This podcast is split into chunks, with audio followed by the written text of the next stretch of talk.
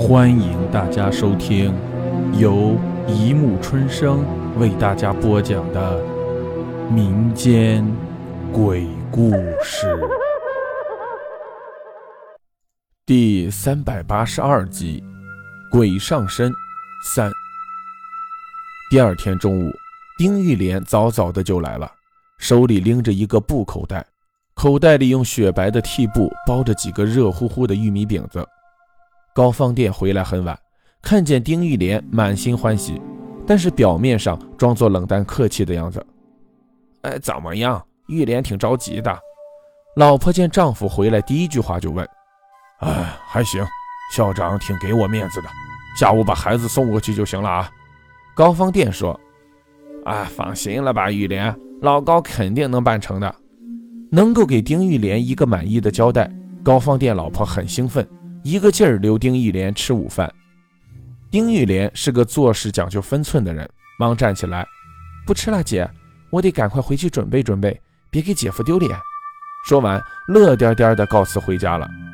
高方店吃着丁玉莲带来的玉米饼子，心里想：这个女人的手艺真不赖，一样的玉米面做出来的东西就是好吃。心思不知飞哪儿去了，脸上竟觉得火辣辣的。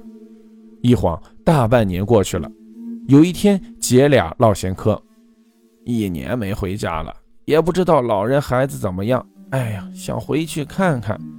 你姐夫这儿没人又不行，愁人。高方店老婆说，高方店父母住在省城，两个孩子在省城上中学，想孩子是当然的事了。听姐姐这么说，丁玉莲笑了。姐姐，你尽可以放心去。姐夫和家就交给我了，这么点事儿能把咱难住吗？这这好吗？高方店老婆犹豫着，有什么不好？不就是烧点炕做顿饭吗？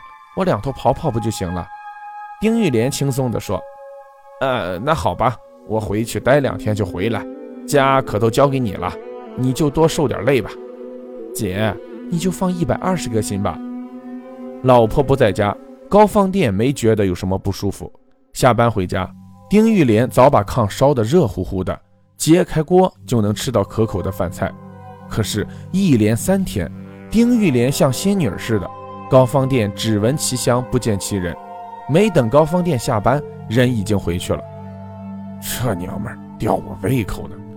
细细回味丁玉莲的一举一动、一颦一笑，高方店确信丁玉莲是冲着自己来的。醉翁之意不在酒。一肚子心眼，看我怎么逗弄你！不过自己毕竟是科长，这事儿要传出去，岂不身败名裂？高方店打怵了。后来一想，老子是从阎王殿里回来的，鬼都不怕，还怕活人？况且丁玉莲还不至于到处乱说吧？想想丁玉莲胸前鼓鼓胀胀的两个，高方店就热血沸腾。送上门来的女人都不要，真是个傻子。第二天。高方店提前回来了，丁玉莲收拾利索了，刚想回去，门开了，高方店走进门来。姐夫，丁玉莲刚开口就被高方店拦腰抱住，别别让人看见，在我家里谁也看不见。想起那时的场景，高方店笑了。丁玉莲带给他的快乐，真够他回味一辈子的了。后来想到后来发生的事情，高方店的心像被刀刺了一下。他觉得对不起丁玉莲。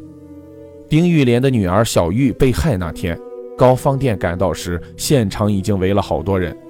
看见科长，大家自觉地让出了一条道。高方店看见小玉的尸体养在龙沟里，脸上盖着一件上衣。丁玉莲痴痴呆呆地瘫坐在旁边，已经哭干了眼泪。看见高方店，丁玉莲像是见到了救星，一下子扑过来，抱着高方店的大腿。姐夫，姐夫，小玉死了，快让小玉活过来吧！高方店的心像被撕裂了，他弯下腰，真想把丁玉莲抱在怀里，抚慰这个悲痛欲绝的女人。但是他发现大家的目光都集中在自己身上时，他直起了腰，不动声色地拔出了腿，象征性地安慰了几句，绕到对面去了。他佯装平静，心里却害怕起来。他害怕被人家看破他和丁玉莲的暧昧关系。这一刻，他发现和丁玉莲相比，自己的仕途更重要。眼下正处在矿级干部考察阶段，绝不能因生活作风问题影响了自己的升迁。他偷偷瞥了丁玉莲一眼，正好和丁玉莲四目相对。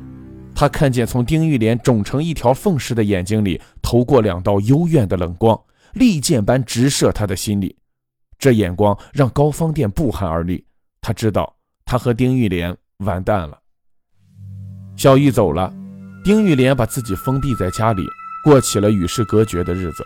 高方殿再也没有见过丁玉莲。高方殿老了，真的老了，老到只能靠回忆过日子。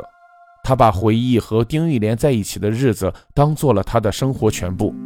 除了那一段时光，高方殿竟想不起还有什么值得留恋的了。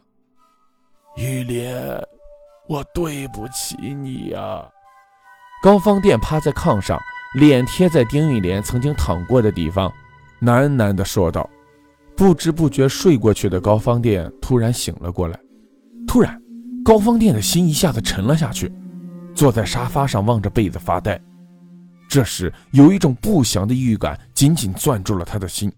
他意识到丁玉莲可能要出事，心砰砰地跳了几下。他穿上鞋站起来，向丁玉莲家走去。好了，故事播讲完了，欢迎大家评论、转发、关注，谢谢收听。